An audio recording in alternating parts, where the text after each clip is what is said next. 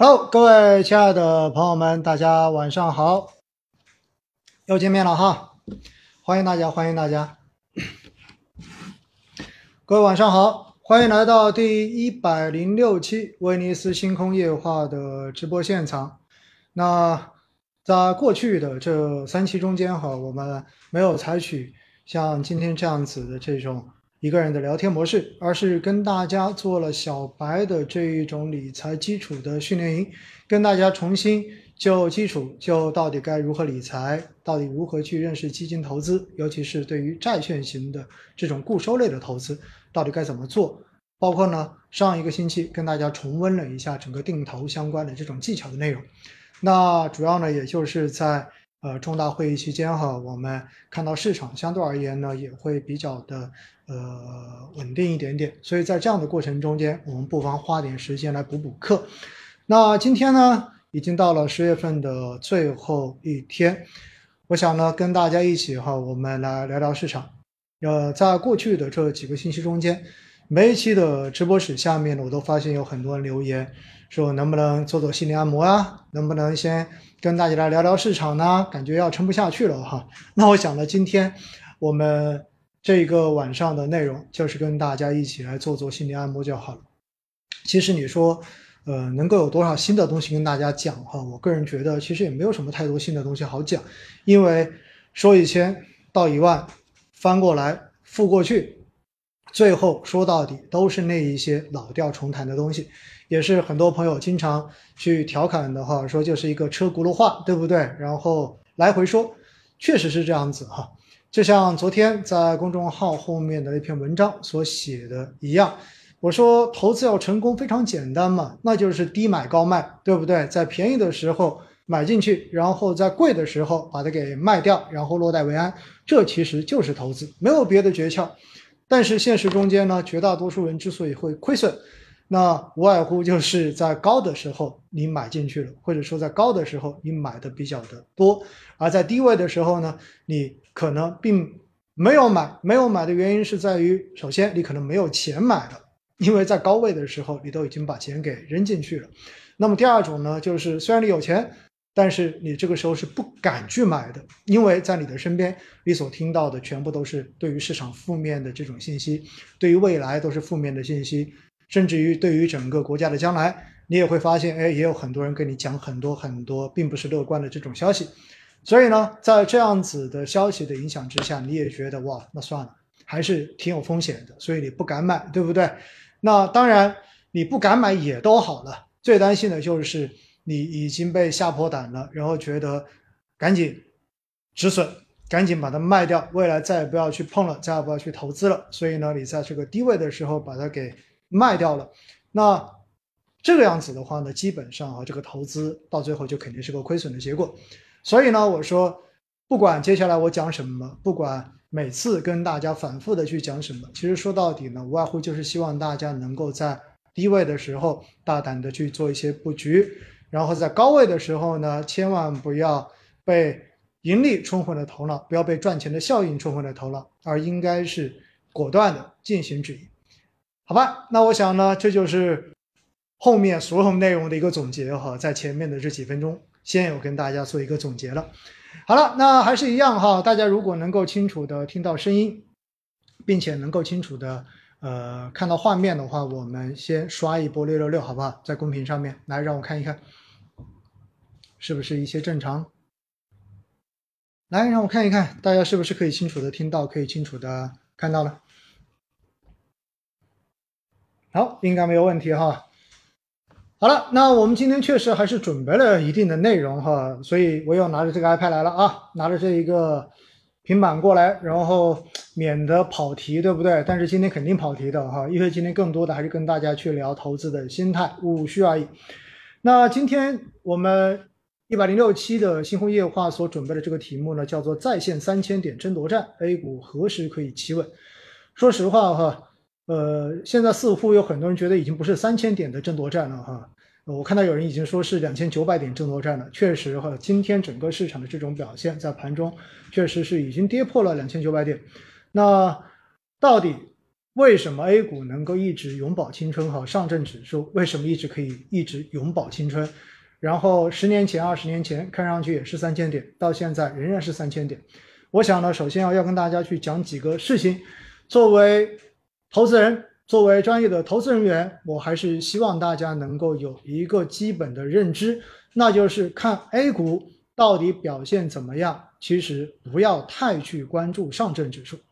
为什么我要强调这一点呢？因为毕竟哈，上证指数呢是一个全指，也就意味着所有在上海交易所。证券交易所上市的这些公司都会被纳入到这个上证指数的统计范畴之内，而且呢，它采取的是一个市值加权，所以回过头来呢，在中间其实大盘的这一些蓝筹股，或者是说，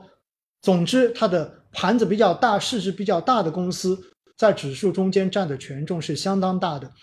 但是呢。这一些权重重的公司，其实并不一定能够代表整个上市公司的全貌。所以，如果我们一直都只盯着上证指数这个指数来评价 A 股整体的表现，其实我觉得呢是不太合适的。比如今天我们看到呢，上证指数最终是下跌的，对不对？如果你看这个指数，你会觉得哇，今天的市场真的很不好，连续的下跌，而且的话呢，跌破了两千九。但实际上呢，今天从整个市场的整体的涨跌情况来看，我要告诉大家，赚钱效应其实是不错的，因为今天全市场四千多家上市公司，四千多只股票，实际上呢，上涨的这个股票数是超过了三千二百只的，下跌的实际上只有一千多只，也就意味着今天从整个市场的状况来看呢，实际上是一个涨的股票更多，而跌的股票相对更少的这样的一个走势。因此，我们看到今天包括科创板的表现也好，然后包括创业板的表现也好，相比上证指数，相比沪深三百，其实它的表现要强很多。因此呢，我们如果仅仅只是看一个上证指数，实际上会被这个指数所误导。但是呢，我们也必须要强调一点哈，或者说必须承认一点，在现在的市场中间。如果不是那么懂市场，或者不是那么了解市场这些指数的构成状况的普通的投资人而言，那么他们往往呢，真的就只看上证指数的表现，甚至连深成指都不会去看，创业板跟科创板就更加不看了。因此呢，在网络上面就有很多的说法，就说 A 股永远都是三千点，对吧？那么二十年了都没有涨过，那二十年到底有没有涨过呢？肯定是有涨的。如果你去看看沪深三百指数，如果你去看看创业板指数，对吧？其实整体来讲的话呢，整个市场仍然是一个向上的趋势。只不过呢，因为在很多年前，中国的经济也处在一个不断变化跟向上发展的过程中间，所以在十几二十年前的时候呢，那个时候的这一些现在的大盘蓝筹股，包括金融也好，包括这种传统的制造业也好。那么确实是他们大势发展的这样的一个阶段，所以在那个时候呢，上证指数是确实能够代表整个经中国经济的这种走势的。但是在过去的这十来年，我们所看到的是整个中国 A 股的整个上市公司的结构本身就已经发生了很大的改变，尤其是创业板开板之后，包括现在科创板开板之后，实际上呢，代表着中国经济。未来代表着中国新经济的这些上市公司，本身都是从小刚开始发展，因此在这样子的过程中间，它很有可能并不会在像上证指数这样子的指数中间占过大的权重。而且呢，我们也知道哈，像科创板二零一九年开板之后，其实一直到二零二零年、二一年，然后上证指数改版才把科创板的这一个相关的上市公司纳入到上证指数中间，并且。就像我刚才说的，它的发展阶段不一样。那么科创板的这些上市公司本身的市值相对而言都比较小一点点，所以呢，实际上对于上证指数的这个影响还不那么明显。而如果是在创业板上市呢，就不用说了，因为创业板本身就是在深圳交易所，所以呢，它也根本不会被纳入到上证指数的范畴中间。前面跟大家讲这么多哈，其实是希望跟大家去澄清一点。所谓的这一个三千点争夺战，或者说两千九百点争夺战，没有什么太多实际的这种意义。只不过的话呢，确实有太多太多对于市场不那么了解，仅仅只是走马观花，或者说把整个 A 股当成赌场的这样的投资者的话呢，也许才会真正的时时刻刻去盯着上证指数这样一个指数。好了，那回过头来呢，跟大家来聊一聊哈。其实，在过去的这一段时间，为什么 A 股，我们当然是说整体哈，当然也包括上证指数，为什么整体的表现确实是比较的弱势呢？我个人觉得还是几个方面的原因哈。我讲完这一些，聊完之后，我们再来跟大家按照今天所准备的这个提纲，把几个问题跟大家聊一聊，好不好？那首先呢，我觉得很重要的一块还是确实外部的这个原因对于情绪的影响。如果大家有去关注，就是九月份以来，包括十月份整个两个月的一个北向资金，哈，就是我们平时看到这种外资买 A 股的这个配置，我们往往会看这个北向资金，对不对？那北向资金的这个走势呢，可以说在九月份或者说过去的这几个星期以来，一直都是呈现出大幅净流出这样一个态势。那么虽然上周后面的几天有一个。回暖基本上从净流出变成了一个净流入，但是我们看到今天北向资金又重新达到了七十多亿的这样的一个净流出的状态，尤其是在上周一的时候，哈，我们看到北向资金单日的净流出金额呢接近一百八十亿，那是一百七十九点一二亿，好像这个值是创了有北向资金以来的历史的单日净流出的最高值。所以呢，我们可以说，在过去的这一段时间哈，很明显的一个特征就是外资其实是在卖 A 股的，是在卖卖卖的。那外资为什么会卖 A 股呢？背后的逻辑是什么？我觉得有几方面的原因。那么很重要的一个原因，如果站在全球资产配置的角度上面来说，那我们知道了，从三月份开始，美联储的这个加息就一直在比较鹰派的进行中。而且呢，过去的这几次加息基本上都是七十五个 BP，非常超预期的这种大肆的加息。所以，因为它的这一个通胀比较的厉害，而加息又比较的鹰派，因此我们看到呢，像美国的国债收益率明显都出现了大幅的这种攀升。美国的十年期国债收益率高的时候已经到了四点一二以上，对不对？那这会导致什么样的结果？这会导致中美之间的这个利差。变得越来越大。那么，在之前跟大家讲过中美利差的一个概念哈，因为作为全球最强的这一个最强经济的这个国家，美国的这个国债或者说美国市场对于资金的吸引力肯定是不言而喻的。而且，因为美元本身是国际货币，所以的话呢，更多的资金都会把美债、把美国的国债当成一个无风险的资产来进行配置。而中国呢，我们的经济在过去的这些年有非常迅猛的这种发展，但是我们仍然是属于新兴市场，所以对于新兴市场而言的话呢，我们在国际资产的这个配置当中，肯定我们属于风险相对而言比美国整体要更高的这样的一个选择。那在这样子的一个背景之下，因为我承担了更高的波动风险，所以我肯定希望能够有更高的。收益预期，否则的话，我没有必要去冒这个风险，对不对？因此呢，正常来讲，新兴市场的这一个收益率，这个利率应该是要高于美国市场的。所以呢，在正常很长的一段时间之内，大部分的时间，我们的这个国债的收益率是要高于美国的国债收益率的。但是呢，随着我国因为经济复苏所受到的这个压力，受到疫情的影响也好，受到方方面面的影响也好。因此，我们其实在今年以来一直采取的是一个相对比较宽松的货币政策。因此，我们看到有降息，对不对？那既然宽松，利率就在往下降。因此，我们的国债收益率实际上是一路在下行的。那么现在我们的十年期国债的这个收益率大概是二点七，对吧？二点六五到二点七五之间这样的一个水平。而美国因为加息，反而它的这个国债收益率呢上到了四以上。因此，两者之间就出现了倒挂。那你这个倒挂本身出现之后，就会导致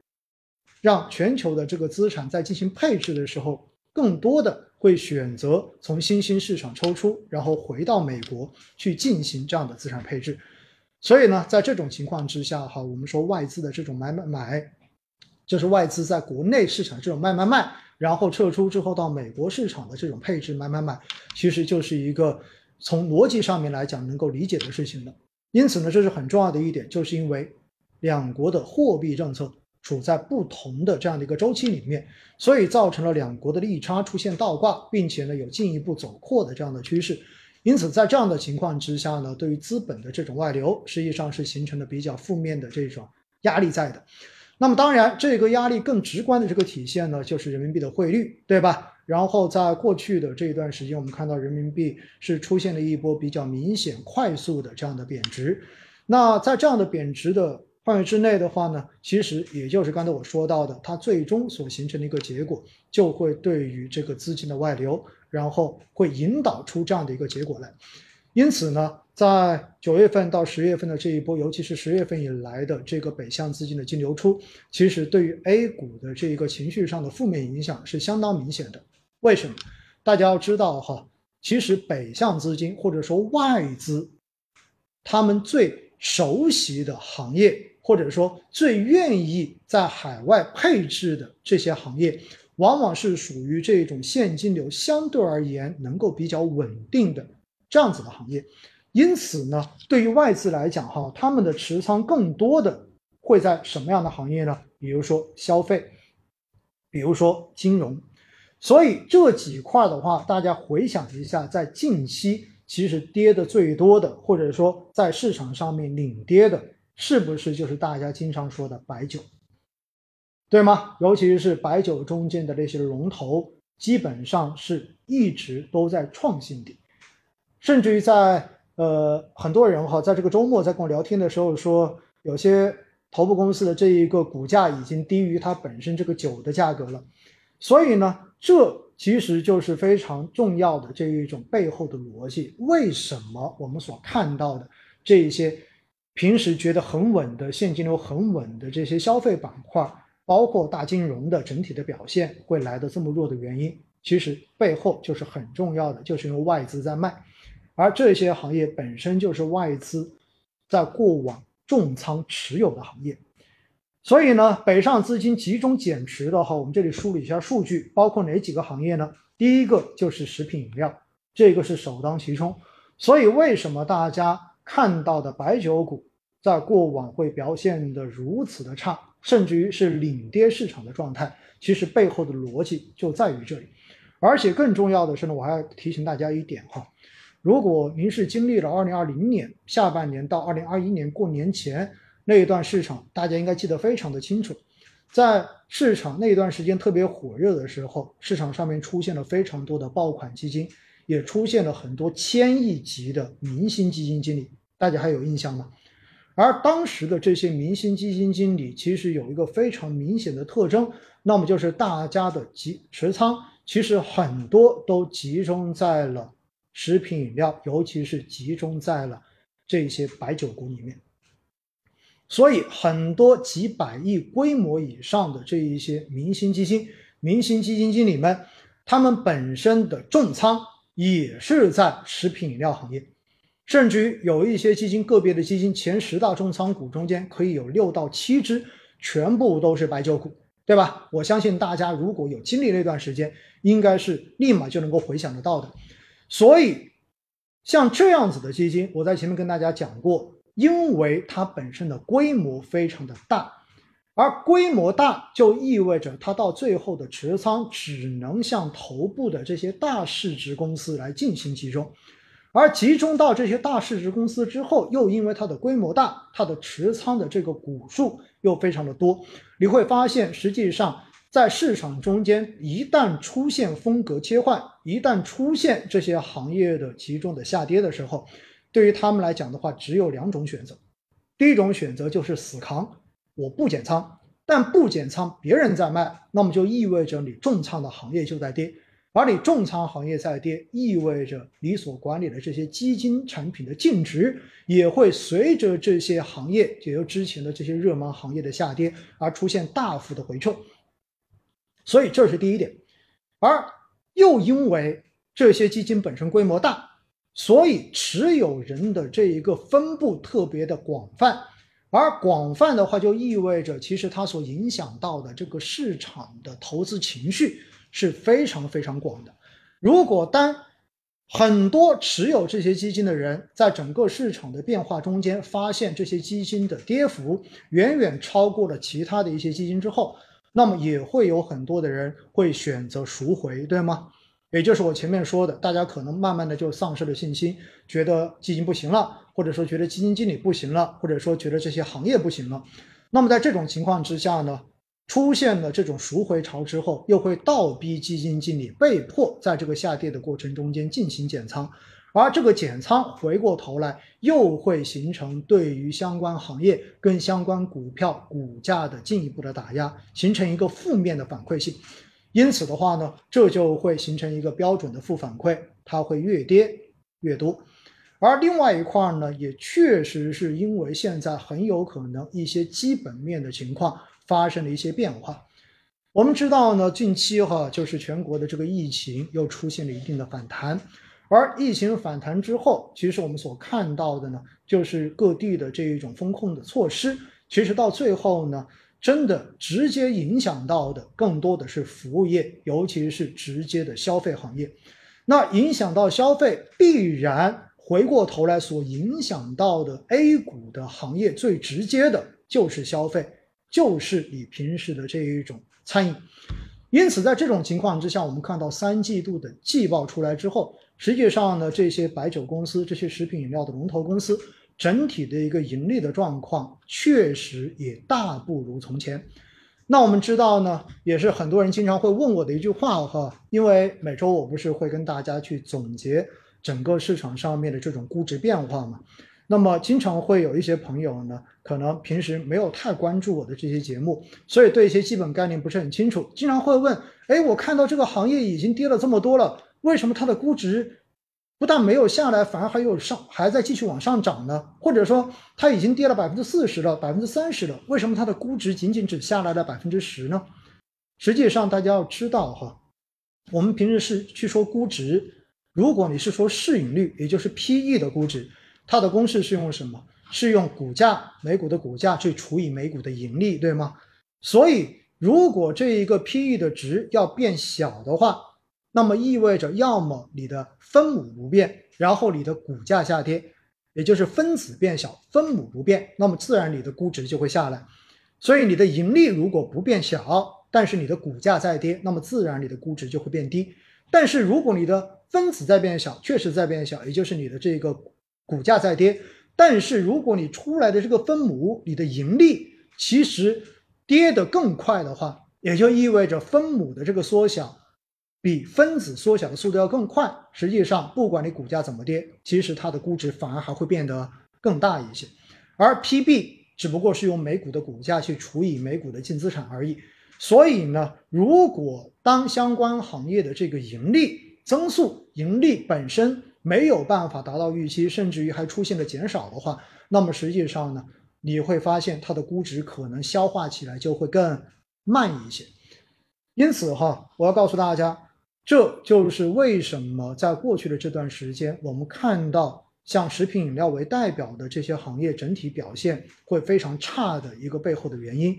当然呢，我们也看到有一些，就是今现在十月份嘛，每个季度基金也会出季报。我也特别翻了一下哈，其实，在呃，在过去的这段时间，我也特意看了一下过去这两年，就是重仓，就是以重仓食品饮料、重仓白酒。为特色的这些明星基金的这些季报，最后呢，我也确实发现有一些明星基金经理也开始做了调仓。那么这个调仓是什么？也就在这个过程中间，其实已经陆续的开始卖出自己曾曾经重仓的这些白酒股，然后开始分别的加仓了一些其他的行业，让配置变得更加均衡一些。那我们也知道，刚才说过了，本身这些基金的规模是相当大的。而相当大，当他们进行调仓的时候，又会因为他们的这种比较大量的卖出，而形成对于相关股票股价的这种负面的压制。因此呢，实际上在近期，我说像食品饮料，对吧？然后包括像这一些，呃，刚才所讲到的电力设备啊、银行、非银跟家电等等，这一些以消费、以白马为主的这些行业的下跌，另外一层的原因也在于这里。因此哈，说到底，其实在过去这段时间，为什么我们看上证指数的表现相对而言真的会要比科创板、比创业板要弱得多？其背后的逻辑就是：第一，外资因为两国货币政策的不同，因为人民币的这一个贬值的压力，因为两国利差的这个变化，所以出现了比较明显的这种阶段性的抛压。而他们本身重仓持有的行业，就是这些大盘的权重的这些曾经的白马行业，那么包括了食品饮料、电力设备、银行、非银以及家电。所以，当他们卖卖卖的时候，最终对于上证指数、对于沪深三百、对于上证五零这样子的指数，相对而言，它的负面的影响就会非常的直接。而回过头来，在这个过程中间，因为过去的这一些头部的明星基金本身因为规模的问题，所以本他们能够持仓的这些股票，能够持仓的这些公司，那么也是属于大盘的这些公司。那么不管是大盘成长还是大盘价值，总之它的市值都不会低。因此呢，在这样的过程中间，这些头部这些曾经的明星基金。那么受到的负面的影响可能比那些小盘的会来的更明显一些，而因为这种净值的下跌，又会形成投资者的这种负面的反馈，形成不断的赎回，最终被迫的让他们开始进行调仓跟减仓，所以这是第二个原因。而第三个原因呢，确实是因为行业基本面出现了一些变化之后。那么这些基金经理也开始逐步的对自己的持仓进行了一些均衡的这样子的行业调整，而在这个调整的过程中间，因为比较大的这种过去的持仓，在调仓的过程中间，也会对于这些行业形成一个比较明显的这种抛压，最终的话呢，导致股价进一步的走低。因此这几方面的原因，最后加起来就形成了在过去这段时间上证指数。上证五零、沪深三百指数整体的走势明显要比创业板，尤其是科创板要弱得多，这样的一种走势出来，这样的一种情况出来。我想呢，前面这样讲的话，应该大家心中就有数了，对不对？那我看到很多人肯定就会问了，那白酒能够再买吗？能够抄个底吗？对不对？然后像银行啊，然后。白家电的这一种能不能去抄个底？说实话哈，站在我自己的角度上面来说呢，如果大家有听第一百期当时的那一期特别的星空夜话节目的话，你们还记不记得，在解答我们部门三位小朋友的这个投资问题的时候，当时就有一位同事问过我，对于下半年。三季度、四季度的消费板块到底是怎么看的？我当时说实话，我是表示了一个相对谨慎的看法。为什么呢？因为站在我自己的角度上面来说，我所看到的就是，确实疫情对于消费场景的影响是非常直接，而且这个影响面大而且长，所以这对于。消费板块整体的这个投资来说，在短期之内的压力是很难去解除的。而第二块，实际上呢，我们也看到二十大报告中间对于未来建设社会主义强国特别强调的几个方面，就是一定要自主创新，一定要科技创新，并且一定强调未来的这种安全以及国防的这种现代化建设。打造一流的军队，那么这些措辞其实最终所体现出来的这一个投资机会在哪里？我想的话呢，从十月份到现在，如果大家把一级行业的涨跌情况，大家把它拉出来看一看，按照这一个涨跌幅度看一看，实际上就会看得非常的清楚。涨得最好的，或者说排在前面的是什么行业？计算机、军工、电子。对吗？基本上都是这些行业，包括医药。那我们所看到的这些行业都有一个非常明显的特征，共同的特征，那就是他们都是属于高科技行业，都是属于自主创新，需要去突破，需要把相关的这种关键技术掌握在自己手里的行业。因此哈，我个人觉得，其实现在从消费的这一个估值来讲，你说它是不是已经跌到了一个特别便宜的估值？我觉得其实还不能够这么说。相对而言呢，只是说它的估值相比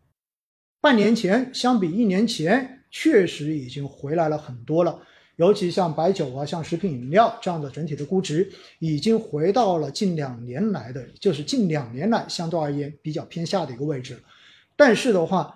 在目前整个经济的这种环境来看，包括现在整个疫情反弹的情况来看的话呢，我觉得短期之内消费要有非常明显的这一种走好，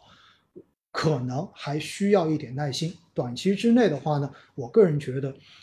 应该不会有太明显的这种短期往上或者说趋势性开始反转的机会。因此呢，我觉得哈，大家如果自己持有相关的这种基金的话，那么你可以去看一看三季报中间你的基金经理你所持有的这个基金，基金经理自己对于未来市场的一个看法是什么样子的，也看一看三季报相比二季报的时候，然后基金经理有没有做一些行业或者说重仓股上面的一些调整，如果有的话，OK，你看看你是否认同。如果你认同的话呢，那我觉得还是那句话，对吧？如果你要把时间拉长，那我相信未来消费肯定仍然是中国经济发展很重要的一条支柱。因此呢，你无外乎就是用时间去换空间而已。但是呢，只是你自己对于这个方向还有没有信心？你对于基金经理的这个能力还有没有信心？这可能比什么都重要。这就是我反复一直强调的，对不对？对于每个人来讲的话，实际上同一只产品你拿在手里面，你的感受可能都完全不一样，因为这个感受的不同会跟几方面相关。第一，你买的多与少，你的心态是不一样的，在你的所有持仓中间，它的占比的多与少，你的心态也会不一样。还有就是你在什么位置买进去的？比如说，如果你是在二零二一年过年前买进去的，那么到现在你所持有的这一些消费类的基金，那我相信现在的心情一定是极差的，基本上没有什么太太多想去提或者说觉得它有戏的这样子的想法。那么我觉得哈，所以没有办法统一的跟大家说你现在到底应该去怎么办。我觉得还是大家根据自己实际的情况。好好的问问自己，你对这个行业的方向，你是否还有信心？你对于你所持有的这个基金的基金经理，他的能力是否仍然有信心？如果有的话，那 OK，现在相比一年前，相比两年前，肯定是处在一个更加便宜的位置，对不对？那如果你有信心，现在又处在一个更加便宜的位置，那么对于你来讲的话，现在就一定不是一个卖点。而是一个很好的买点，那么当然，这个买的过程还是那句话哈，不要轻易的让自己变成了满仓，而是应该有计划的来进行分批的加仓，并且我不建议大家很快的把自己加到仓位很重，应该在手中还是留有足够多的现金，足够多的流动资金，万一未来市场。因为一些特殊的或者说黑天鹅的事件，因为一些情绪的这种冲击而形成短时间的这种杀跌之后，你至少还有钱可以在更低的位置来补一补，来进一步的拉低你的持仓成本，这将会非常有助于未来你更快的回本，以及当市场均值回归之后，你有机会能够获得更高的收益，好吧？所以呢，我想对于这一块哈，还是要跟大家特别去聊一聊。那另外一块呢，我也既然说到这个加仓的问题哈，我觉得我还是要再跟大家去聊一聊这个问题。为什么呢？因为今天在公众号的后面，我看到有一个朋友特别把自己的这个情况写了一下，说他现在已经八成仓位了，然后在过去的这这几这一两个月，因为市场的下跌，所以他一直都在加仓，然后呢加仓加仓，发现仓位越加越高，问我现在八成仓位，或者说八成五的仓位是否是合适的？那我想问一下大家哈，你们觉得合适吗？来，在评论区你们能不能打一下？现在八成仓位或者说八点五成仓位，你们觉得合不合适？让我看看。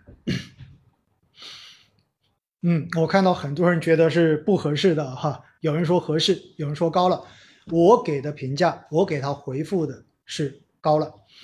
为什么呢？因为我觉得从目前来讲的话，我们看整个市场的表现，实际上呢，我们必须从内外两块来进行一个分析，对不对？首先，外部虽然不是决定 A 股走势的最决定性的因素，但是它对于情绪的这个影响，或者说对于我们。所处的这个国际环境、外部环境来说，它所起到的这一种情绪上的影响是相当直接的。那至少本周我们会看到美联储十一月份的这个加息的靴子会要落地。那目前呢，超过百分之八十的预期都是加七十五个 BP 以上，因此呢，只要它加七十五个 BP，算是符合预期。如果加了超过七十五个 BP、一百个 BP，那我觉得基本上全球市场要往下再跌一波。为什么？这叫超预期的差，对不对？当然，如果它最后只加了五十个 BP，那我相信呢，包括 A 股在内的全球股市整体的表现在短期都会得到一个提振，因为这意味着美联储的这个加息有可能到了一个拐点，开始逐步的放缓，市场有可能开始会。想办法逐渐的交易未来加息转向，或者是货币政策逐渐转向的这个预期，所以呢，这是我们现在看得到的。而十二月份美联储还有今年的最后一次加息，正常情况下面大家预计的呢，下次加息应该是五十个 BP，所以这一些数据。未来到底会加多少，取决于什么？取决于美国通胀的变化以及美国经济数据的变化，包括它的这个非农就业数据，对不对？包括它的这个失业率，包括它各方面的这一种经济指标等等。那么在上周我们所看到呢，美国最新的这个 GDP 的增长其实是超市场预期的好，但是呢，你会发现，当大家看到这个超预期的好的这个数据出现之后，市场马上就开始下跌，为什么？因为实际上对于美联储来说，只要你的经济过热，只要你的经济的韧性强，那么我就敢更加大刀阔斧的来进行加息，通过紧缩货币来抑制通胀的进一步发展。因为反正你的经济好，你有足够大的这种韧性，你撑得住，对不对？不会崩掉。但是如果一旦美国的经济数据开始放缓，其实我们看。美国最新出台的这个经济数据哈，消费的这个数据是已经明显开始放缓了，所以呢，也已经开始逐步的体现出美国经济在美联储加息的这一个政策影响之下，逐步的开始从这个过热开始慢慢的往衰退这个方向在进行一个转变了。所以呢，我觉得这一些是我们现在要关注的。但是我们所看到的是什么？实际上，美国通胀要下来。它非常具有粘性的几块，目前还没有什么太大的动静，也很难在短时间之内有明显的这种拐点。那么一方面就是房租，我们知道美国的这个房价呢，在过去的两年，因为美国的这个放水、货币政策的这个宽松，所以是出现了非常明显的上涨，而上涨之后，最终导致房租价格也出现了明显的上涨。美国的这个房租哈，跟我国是不一样的。我国有一个最大的特征就是房价拼命涨，但是房租的这个涨幅相比房价的涨幅完全不成比例。所以，如果我们以租售比来评价国内的房价，那肯定是高的已经是虚高很多了哈，租售比非常非常的差。但是在国外不是，在美国基本上你的房价在涨呢，你按租售比来算的这一个房租的价格也在往上涨。所以呢，这一块实际上呢是很难在短时间看到一个明显的下降。而另外一块呢，其实还是一个能源的价格。那我们看到呢，实际上在过去的这段时间，整个国际的这个原油价格仍然是在继续的往上攀升的。我们在国内，我们也看到油价又涨了，对不对？所以在这样的情况之下哈，我们要知道，因为俄乌的这个冲突，从目前来讲，二月份、三月份到现在，已经基本上是要奔着年末往明年去的这样的一个节奏。所以的话呢，在这样的情况之下，我们所看到全球的这个能源的危机，尤其是马上就进入到冬天，然后全球对于能源的这一种需求量与供给的这种缺口，有可能会体现的更加的明显一些。而这种能源的缺口，对于欧洲、对于美国通胀的这一个继续在高位的徘徊，实际上仍然会有比较强的这种支撑作用。所以在这样的背景之下呢，其实外围在短期之内，或者说在今年接下来的十一月、十二月这两个月来看的话，很难有明显的这一种拐点预期出现。因此，站在这个角度上面来说，我们说外围环境对于 A 股来说，很有可能今年剩下两个月没有什么太多的好消息，也不要有过多的正面的预期在，这是非常重要的一点。而且呢，因为海外的这一个。通胀高企，同时又因为通胀而导致不得不采取紧缩的货币政策，最终必然会带来全球经济的这个衰退。这样的一条逻辑基本上是一个非常清楚的逻辑。那么在这种逻辑的情况之下，我们所看到的就是海外的需求其实会出现明显的下降，而海外需求下降到最后会对我们的出口。形成负面的影响，这也是一个不争的事实。当然，因为在过去这段时间，人民币的这一个对美元的汇率哈是出现了贬值，所以相对而言呢，让我们的这个出口还有一定的对冲。但是未来的这一个出口所面临的这个收缩的压力，基本上是市场所公认的压力。这对于我国的制造业来说，实际上呢也是一个负面的因素在这里。所以前面所讲到的是海外的这个因素，那么另外一块对于 A 股更重要的直接的影响是什么？是国内的经济状况。而国内的经济状况呢，实际上我们所看到哈，在上周有出台最新的经济数据，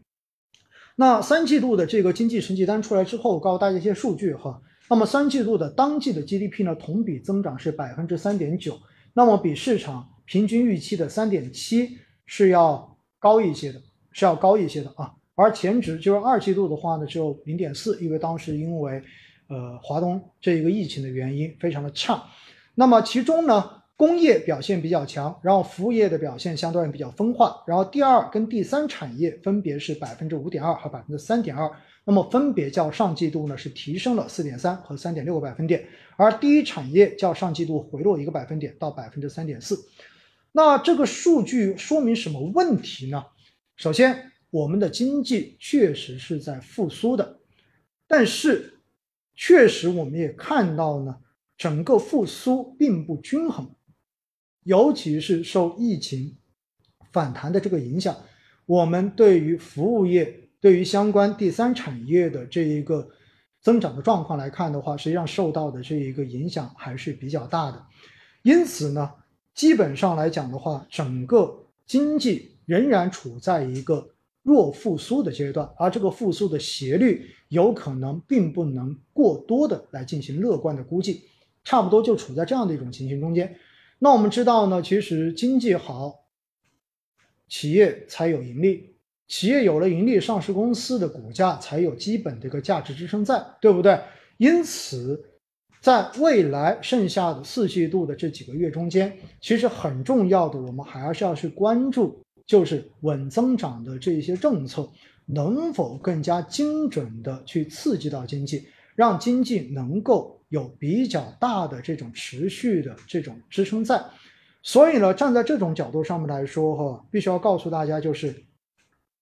接下来今年剩下的这两个月，我们的货币政策大概率仍然会维持一个相对比较宽松、宽裕的这样的状态，虽然不会大肆的放水。但是呢，我们从上周看到哈，实际上上周央行已经通过公开市场的操作的话呢，连续几天都是往市场中间净投放超过两千亿这样的一种水平。上周呢，最后总共的净投放，我没记错，应该超过了七千亿。而今天公开市场的操作呢，又是净投放了几百亿。当然，这种净投放呢，并不是说完全就是放水给市场，更多的呢，也是为了对冲，包括这一个。税收的这一个关键的时点，以及政府债发行的这种高峰，来对冲掉市场上面的这种流动性的需求，但是所体现出来的就是它所体现出来的一个信号是什么？就是哪怕我们现在的这一个汇率在承受一定的这种贬值压力的情况之下，实际上我们的货币政策仍然是以我为主，仍然是相对而言坚持着比较宽裕的这样的一个态势。更多的还是呵护经济、刺激经济，来鼓励经济的发展。因此呢，这个表态或者说这种状态，这样的货币政策对于整个市场，不管是对于债市也好，还是对于股市也好，还是一个比较正面的这样的一个环境。所以呢，从货币政策的角度来讲哈，我觉得对于市场不算是坏消息，应该算是一个偏正面的这样的一个反应。但是呢，我们也看到哈，今天如果大家有关注的话呢，今天国家统计局有出台最新的这个 PMI 数据。那我们看到呢，制造业的 PMI 重新的又降到了五十以下，只有四十九点，是四十九点七还是四十九点二？我现在没有拿那个数据，我记不太清楚了啊。比上个月是要低的，因为上个月已经到了五十以上。而作为采购经理人指数，在之前已经反复的跟大家介绍过了，因为它是一个调查问卷的形式，超过半数的这种企业受调查的企业，如果对于未来下一个月的这一个订单，包括这种生产，包括这种商务活动，它有更加正面的预期的话呢，那么相对而言，这个指数就会到五十以上。所以五十是一个荣枯线。那从今天所公布最新的这一个 PMI 数据来讲的话呢，我们所看到的是制造业的 PMI 重新回到了五十以下，同时非制造业，也就是服务业的 PMI 也继续保持在五十以下。这说明什么？这说明，在经历了上个月的这种预期逐步的回暖之后，那么实际上呢，最新一期的这个 PMI，市场的主体企业对于接下来经济的这个预期，对于接下来市场经营活动的预期，实际上相对而言是偏负面的，也就意味着大家的预期其实是在降低的。所以这种数据出来之后呢，我觉得对于市场或者说对于接下来的经济的这种预期。会相对而言会让大家可能会更把它调低一点点，而同样的这种数据出来之后呢，回过头来反向来思考的话呢，又会更加的让高层、让政府对于接下来刺激经济的这种政策的加码、继续的这一种宽松，包括刺激消费、包括刺激这一种基建、包括房地产的这一种稳定的相关的政策，应该说在接下来两个月。我们还能够有更加大的这种预期，我相信后面应该还会有相关的这种政策继续的出台，来稳经济，来稳预期。其实说说一千道一万哈，市场不就是一个预期吗？如果当大家的预期都相对而言比较偏弱的话，那市场的情绪肯定是不好的，因为所有的人都觉得未来有可能，哎，不是很乐观，不是很乐观。当然，更多的人会选择先把钱拿回来，对不对？选择。暂时的选择更加安全的投资，所以呢，我们看了一个数据哈，不知道大家有没有关注，就是三季度的这一个呃公募基金的这一个规模排名已经出来了。那么出来之后呢，我就发现哈，因为像我们博时是市场中间做固收，也就做债券类投资特别强的，应该说是排在第一的这样的一家公司。实际上呢，我们会发现，在今年到现在为止哈。市场上面绝大多数的基金公司的规模都在变小，原因就是因为整个权益市场是在跌的，而又因为中国的公募基金其实很少有做对冲的，因为制度的原因，所以呢，绝大多数的这种主动管理型基金权益的你只能做多，中性策略的基金其实非常的少，也就是对冲基金，因此在这种情况之下，你会发现大部分。基金公司的规模随着市场的下跌，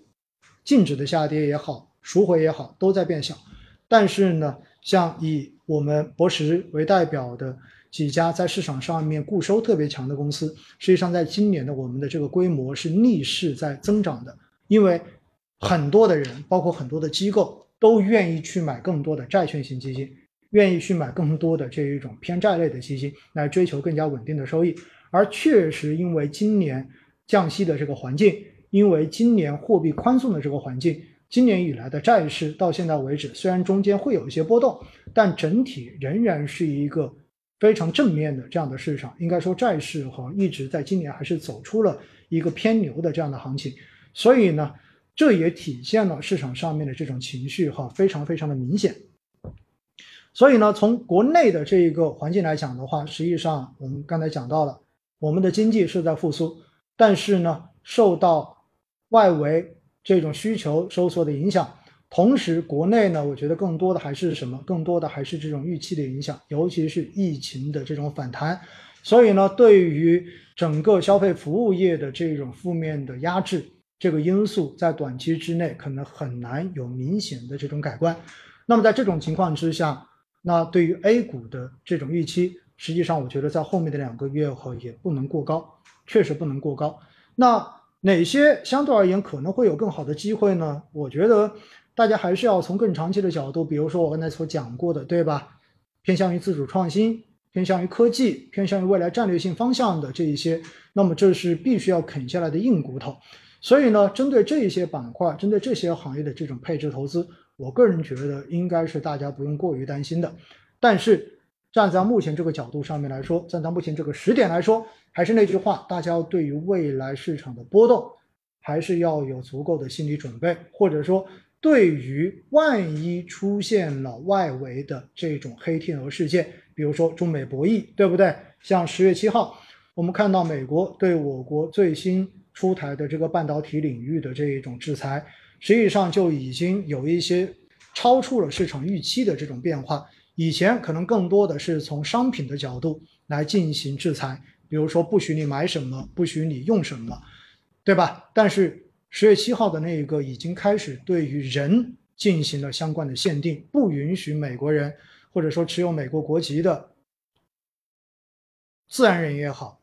单位也好，法人也好。只要是有这种的，都不允许来给中国的这些半导体、这些先进制造的这一些公司来提供服务跟提供商品。那么这其实就是相对而言比较超预期的这种负面的因素。所以呢，如果以后在未来一旦出现了这种超预期的负面影响之后，结合现在市场的这种情绪，本来因为连续的下跌就相对而言比较脆弱。所以呢，不排除真正的又会形成情绪冲击，而形成短时间的这一种不理性的杀跌、不理性的下跌。那么一旦出现这种之后，我觉得首先第一，大家要有足够的心理准备，就是有可能出现这样的情况。那么如果你有了心理准备，至少在出现的时候你不会觉得慌，对不对？那很多人就会问了，那现在是一个底吗？现在我要告诉大家，一定是个底。但是，就像我之前所跟大家讲的一样，底这个概念是没有办法去猜出哪个点它才是最低的点的，这个东西是没有办法去猜出来的。我们只能根据什么去看？我们会根据什么？我们会根据估值去看，对不对？我们会根据 ERP，也就是整个股市相对于债券的这个相对投资价值去看，也就是我们说的股债风险溢价指标。那么我们会根据这些东西去看，会根据估值的这一个百分位去看。那么现在不管你是从估值百分位，不管你是从两年的、五年的，甚至于十年期的这一个估值百分位来看的话，现在的 A 股无疑是处在一个低估的位置，是一个相对很低的位置。而如果我们现在从万德全 A 的这一个股债风险溢价指标来看，现在。处在到上周五的时候，哈，我记得五年期的万德全 A 的这一个股债风险溢价指标，什么意思？也就是相对而言，你买股票，整个指数能够获得的这一个年化的预期收益，相比十年期国债的这一个预期收益，其实呢，现在是处在五年的百分之九十三点多的这样的分位。这个指标越高，意味着股票。资产相对于债券资产越具备相对的投资价值，而且它在历史上面是一个非常准确的代表指标。这个值越高的时候，你来进行股票资产的配置，那么未来赚钱的这个概率以及赚钱的这个幅度，实际上都是相当高的。所以现在不管从普通纯粹的 PE 估值分位，还是传统行业的 PB 估值分位。或者说，从刚才我所讲到的这个股债风险溢价分位来看的话，现在的 A 股绝对是处在底部，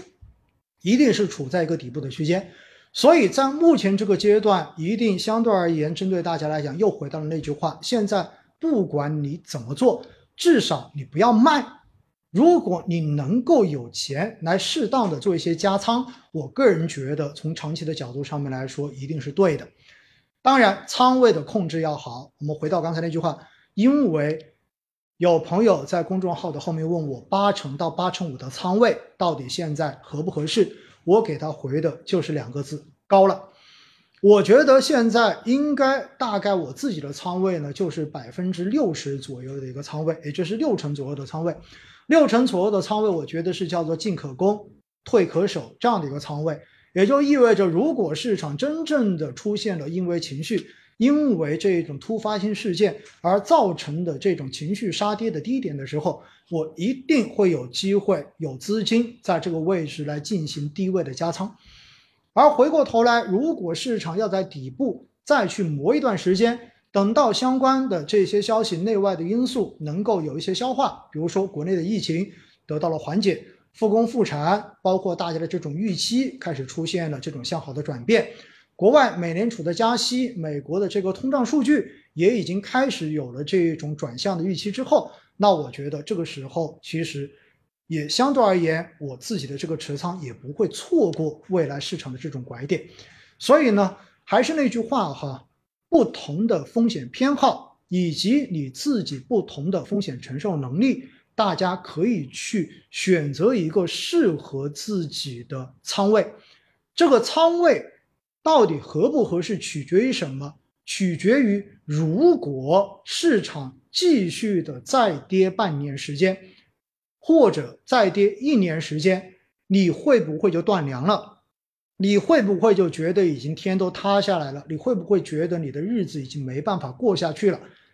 如果你有这种担忧的话，那我觉得你的仓位一定高了。投资一定不能用吃饭的钱，一定不能用。短时间之内你必须要花的钱来进行投资，投资一定是用你在短期在半年、一年之内你不用的钱，然后来进行相关的配置。我觉得这样子你才有一个辗转腾挪的空间在，你的心态才不会因为短时间市场的这种调整跟波动而出现崩溃的迹象。因此，一定要。寻找一个合适自己的仓位。如果你现在已经满仓了，那我觉得话真的是一件蛮辛苦的事情。我不说你的满仓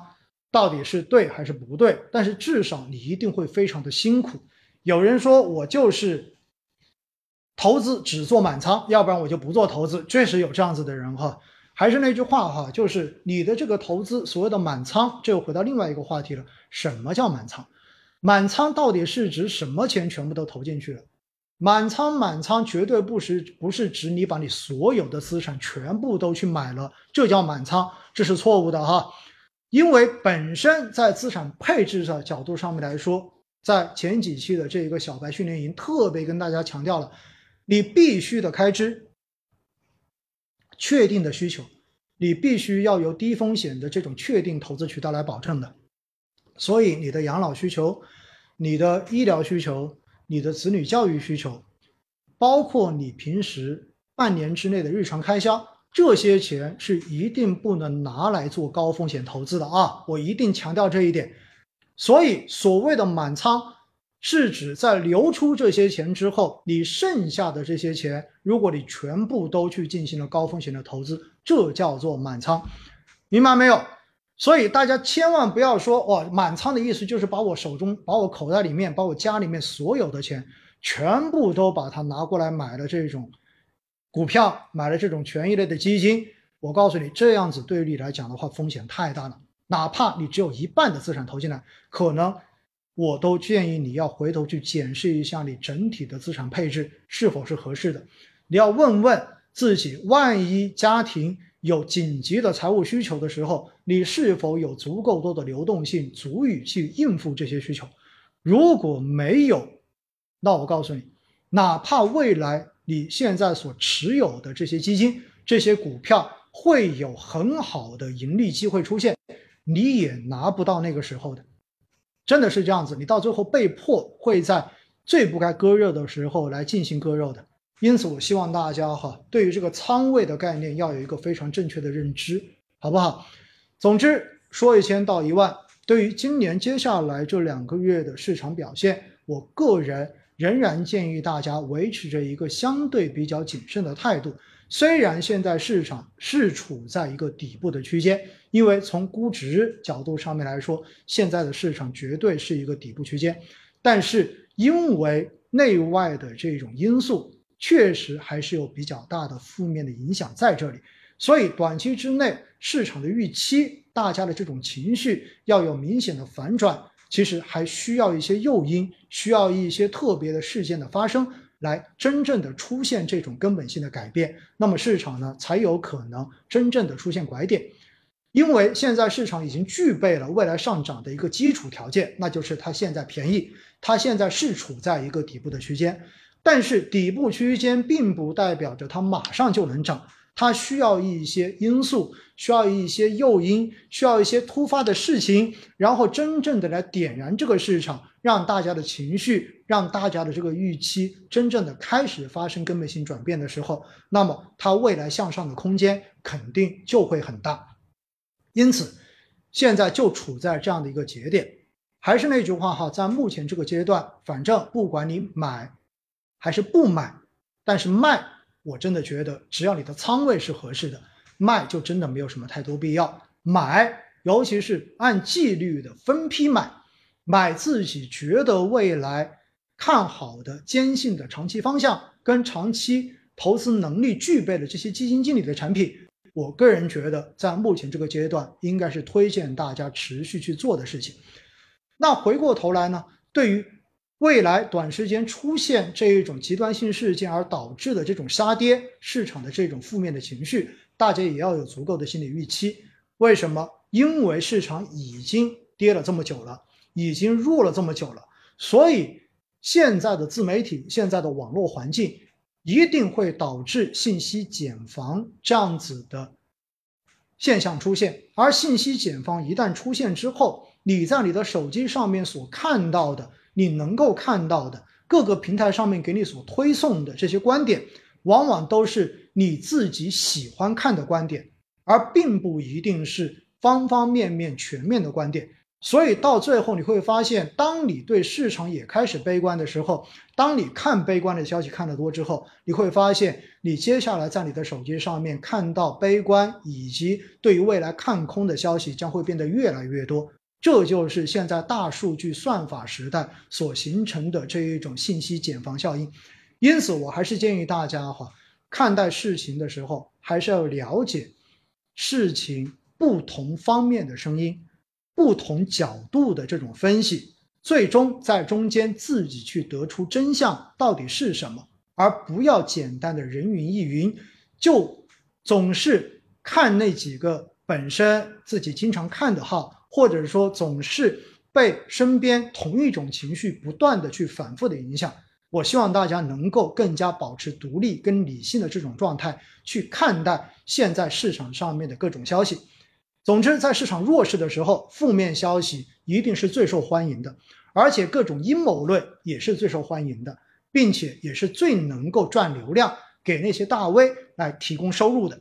而这种消息到最后只会更加负面的反映到短时间的市场上面，但是对于大家长久的投资以及你们未来正常健康的投资来说，其实是没有半点好处的。所以呢，我在这里要特别的提醒大家，对于消息，尤其是对于负面消息，不管是疫情的，不管是防控的，不管是投资的，还是其他的。我都希望大家能够多方面、多角度尝试着去听不同的声音，然后自己有分析能力去得到一个最接近真实的答案。我觉得这种独立思考的能力，其实比未来，比你自己仅仅的去听很多东西，比你身边的绝大多数人，我觉得都是更加值得去推荐，也更加应该去具备的能力，好不好？所以呢，就我自己而言哈，在过去的这段时间，其实我也没有加仓，我只是维持着一个正常的定投而已。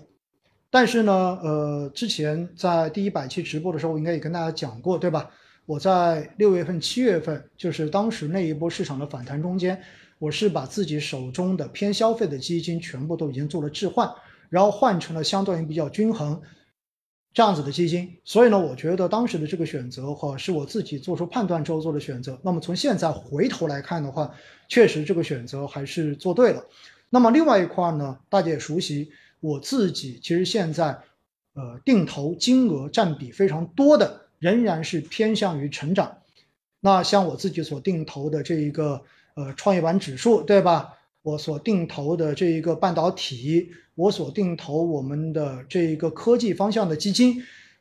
医药基金，实际上呢，这四只哈，在我每个月的扣款中间所占的这个比重，基本上已经占到了百分之七十的比重，也就意味着，其实我自己仍然还是比较坚持看好这一些具备长期战略意义的自主创新，代表着科技，代表着中国新经济发展方向的这些。行业这一些主题的基金，那么另外呢，就是宽基指数中间的中证五百，我自己也在持续的定投。当然，我手中按月来扣款的沪深三百的指数基金，其实我也没有停。但是其他的那些基金基本上都是按周扣款，沪深三百我是按月扣款。所以呢，其实我自己回头一看和我所设定的这一些定投的频次跟定投的金额，其实也。非常明确的，或者说非常明显的体现出了我自己对于不同行业的不同看法。但是呢，我所看好的，或者说我自己所采用的方法，可能也并不一定适合你，因为毕竟每个人对于行业的认知，对于自己风险承受能力的认知，对于未来市场发展变化的认知，甚至于对于未来市场的这种信心，其实都是不一样的。因此呢，我还是建议大家掌握独立思考的能力，真正的能够去找到适合自己的产品、适合自己的方向、适合自己的基金经理以及适合自己的仓位，这样子你的投资才能够真正的穿越牛熊，才能够在波动的市场中间一直保持着一份淡定的心态。双十一就已经要到了。